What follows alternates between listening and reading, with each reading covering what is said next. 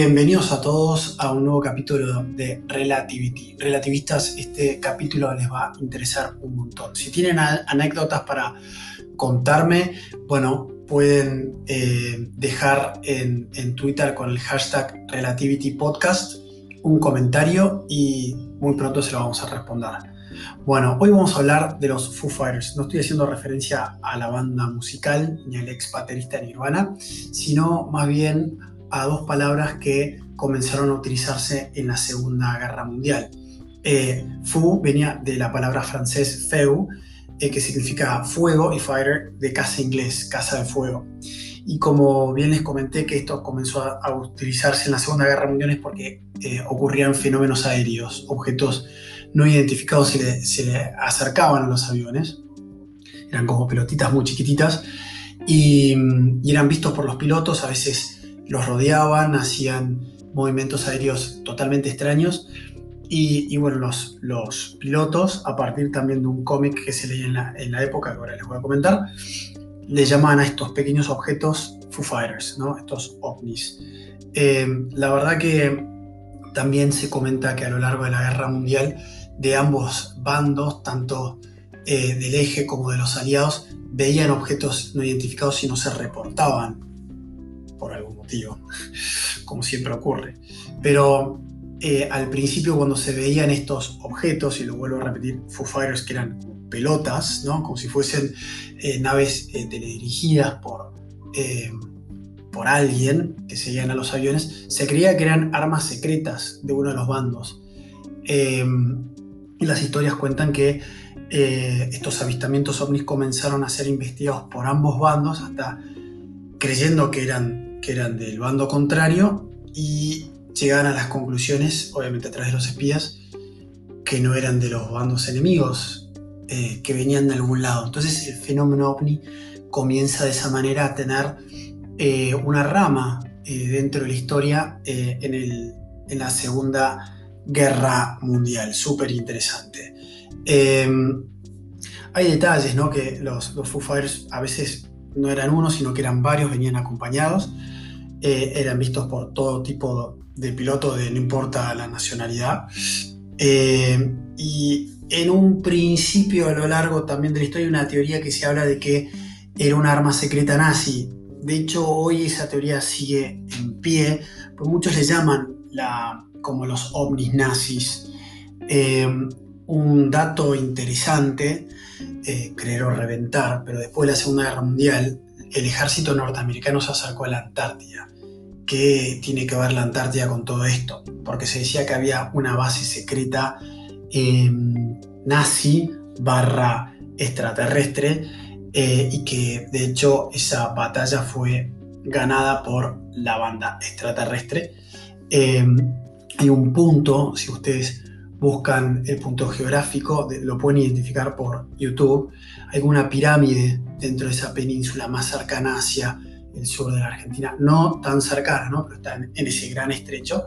Y se puede ver por Google Maps, es como una montaña totalmente triangular, es totalmente extraña. Pero eso es otra historia que hablaremos mucho más adelante. Eh, sobre los UFOs, fueron avistados desde el inicio de la Guerra Mundial, más particularmente en la década de 40 perdón, década, en, el año 1941 por pilotos británicos e estadounidenses. Eh, se empezaron a, reportar eh, en servicios de casas nocturnos que se llamaban eh, Northrop P-61 Black Widow. Y bueno, se cree que todo esto venía de, de, los nazis. Hay un montón de teorías y, y explicaciones. bueno, se dice que es de mala interpretación, pero bueno, eso no, no se pudo comprobar que venía de la, de la Luftwaffe, ¿no? Eh, la Fuerza Aérea eh, Nazi. Em, y, bueno, y que, que, era como invento mismo nazi. La otra hipótesis es esta que, que, que hay una mezcla, ¿no? Que, o que era un avión secreto, que se le llamaba como Feuerfitter, no, yo no sé alemán, pero se escribe Fighter o Fighter, como se puede decir en inglés. Nombre hipotético, una mezcla entre alemán e inglés, eh, pero es más como una leyenda urbana. Y de la misma sugerencia eh, también se habla de observaciones nocturnas, ¿no? que eran, eh, provenían de estos Foo Fighters, que hayan sido eh, realidad en observaciones del avión cohete alemán, esto es impronunciable, Messerschmitt, o como se diga, eh, Messerschmitt era, tenía la numeración de 163 Comet. Eh, también una teoría muy fuerte. Eh, también se los mencionaban en los diarios por los mismos ejércitos que de repente lo veían, porque en medio de una batalla y un caos de repente aparecían objetos extraños que se los describían como objetos brillantes en el cielo. Muy, muy, muy interesante. Y hay una teoría sobre el batallón nazi claramente eh, es la que quedó en pie. La historia habla que sobre los inicios de, los informes, ¿no? Eh, se usaba esta palabra porque provenía de un cómic que se decía Smokey Stuff, ¿no? Eh, en esos años hay que remontarse, ¿no? No, no había objetos extraños. Y este Smokey Stover, Smokey Stuff, como se decía, fue hecho por un dibujante llamado Holman que utilizaba en, su cómic la palabra Foo Fighter eh, para hablar de un bombero y, el vehículo de este bombero se llamaba Foo Fighter o Firefighter, como se dice en inglés. Eh, Stower eh, solía decir, where there's Foo, there's fire. Where there's Foo, donde hay algo así como extraño, hay fuego. Pero era básicamente este cómic que de hecho si lo googlean van a ver eh, un bombero muy, gracioso, muy característico de la época. Este, muy bien hecho. Bueno, cuando llega la Segunda Guerra Mundial, este término, entonces, como le dije antes, se usaba de, esta tira cómica. Eh, el que está registrado en la historia se llama Teniente eh, Donald G. Mayer, que, que, era un recontra fan de esto. Y hay dos versiones. ¿Cómo se relaciona el, término Foo Fighter con, con este objeto? dicen que una noche, 27 de noviembre de 1944, el teniente estaba hablando con el oficial Ed Schuller y cuando reportan este avistamiento, bueno, había que darle un nombre a esto, ¿no? Estos objetos brillantes o bolas de fuego.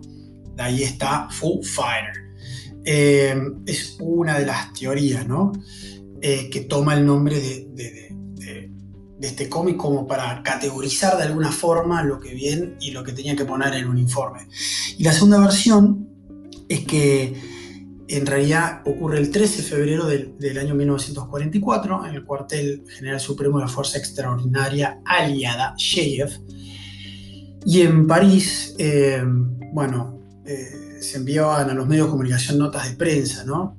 Eh, y cuando se enviaban, de repente claramente estos son de los avistamientos públicos, porque de repente había gente que lo veía y se, reportaba esto como la bola de fuego, como Foo Fighter también, pero que ocurre en otro, en otro momento. Súper interesante. Este, y la verdad que, que nada, daba, para pensar que, eran armas secretas. Y, y, de ahí nace también la teoría de los nazis, porque si el término Foo Fighter viene del bando aliado, dicen, bueno, estos son naves alienígenas eh, alemanas. Sería como medio raro. Los reportes decían objetos brillantes eh, o luces capaces de realizar giros extremadamente violentos alrededor de los aviones a medida que de estos cazas que, iban haciendo misiones, ¿no? Eh, habría que preguntarse si ocurrió también en la Primera Guerra Mundial. Pero bueno, la historia la escriben los vencedores y los perdedores no, y hay que ver qué relatos ¿no? se mantienen a flote. Y este fenómeno, bueno, nada, llevó a muchas teorías. Uno de los cuentos dicen que los norteamericanos, una vez que ella se hace la división con los británicos de, la ciudad de Berlín, eh, se habla de seres extraterrestres que están entre ellos y que eh, trabajan como, como personal exclusivo para ciertos eh, cabezas ¿no? de, autoridad dentro del ejército norteamericano. Y de los, los relatos nacen porque de los que no sabían que esto existía, se enteran, ¿no? Uno cuando estaba en una guerra, de repente, de, acuerdo a la, jerarquía, uno podía enterarse sobre información de espías también.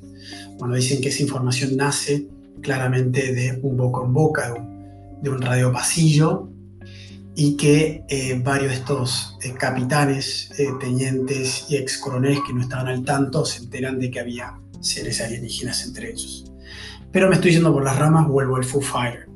Em, antes de terminar la Segunda Guerra Mundial, en diciembre de 1944, en Shape se volvió a lanzar un comunicado que aparecería en el New York Times el día después, ¿no?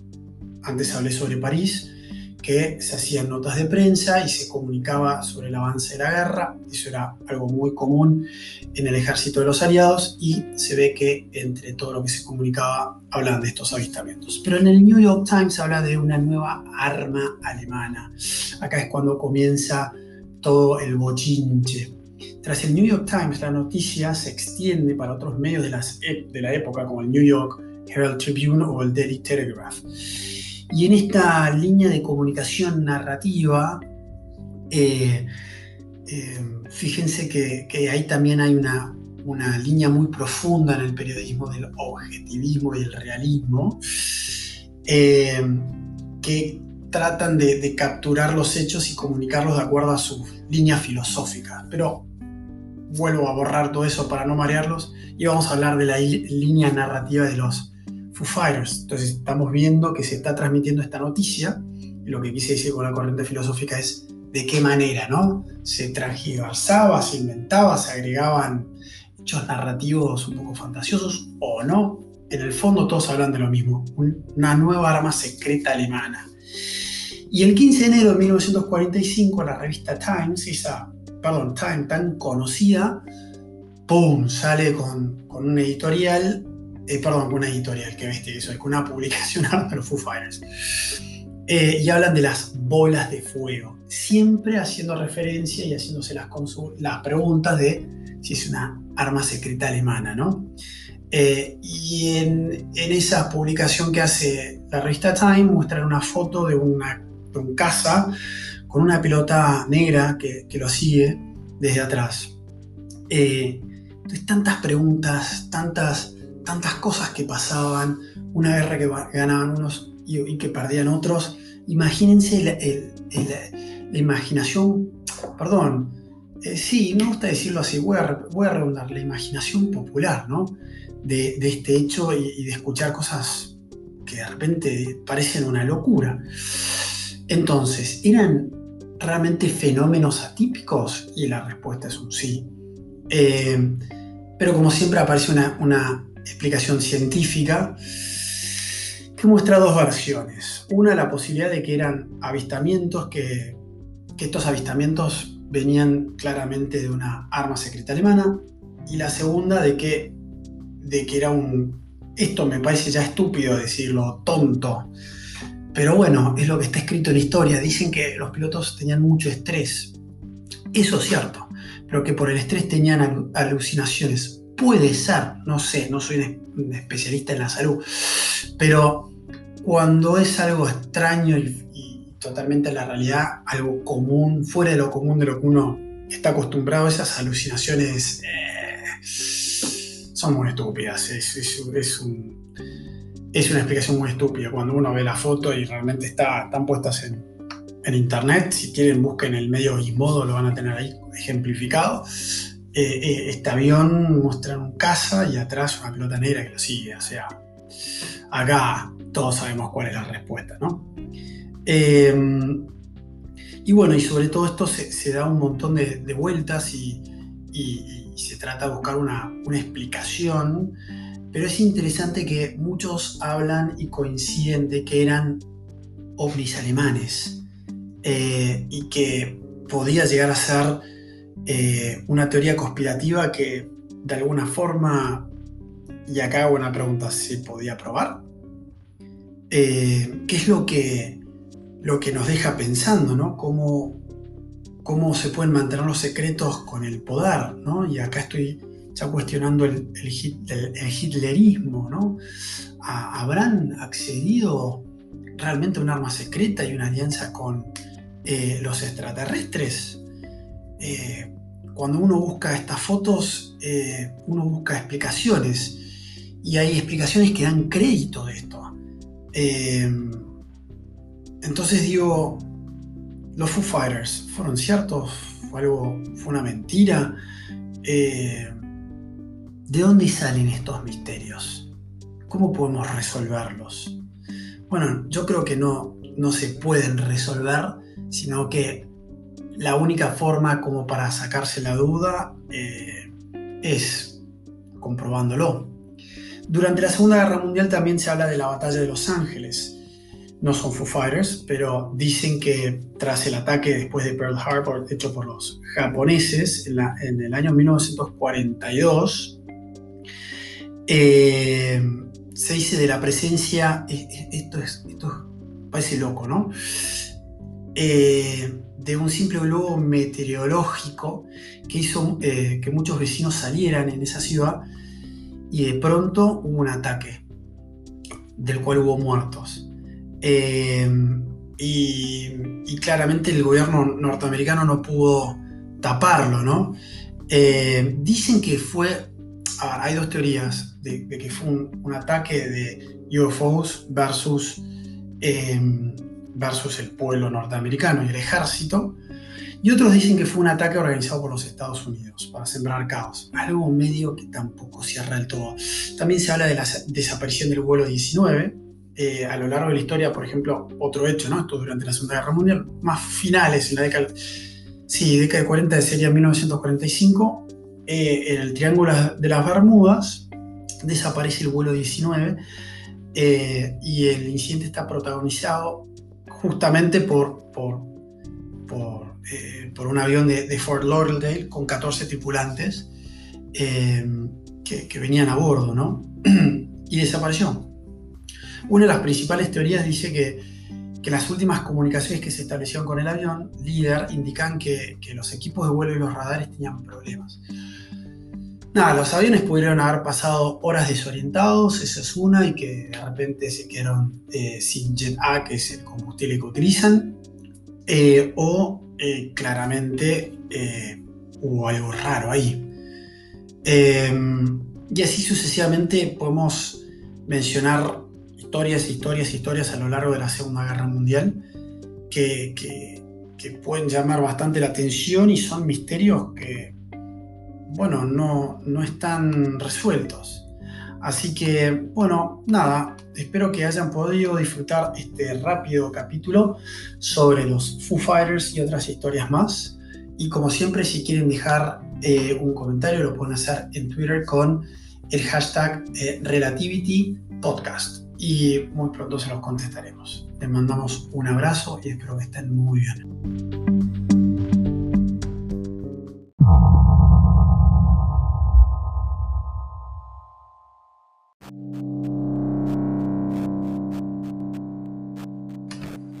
Síganme en más capítulos de Relativity. Muy pronto vamos a hablar sobre hechos que les van a sorprender bastante. Fantasmas, cuentos de terror y cosas que realmente son impactantes. Así que bueno, les mando un abrazo bien fuerte con ustedes, Francisco, y muchísimas gracias por elegirme. Un abrazo a todos.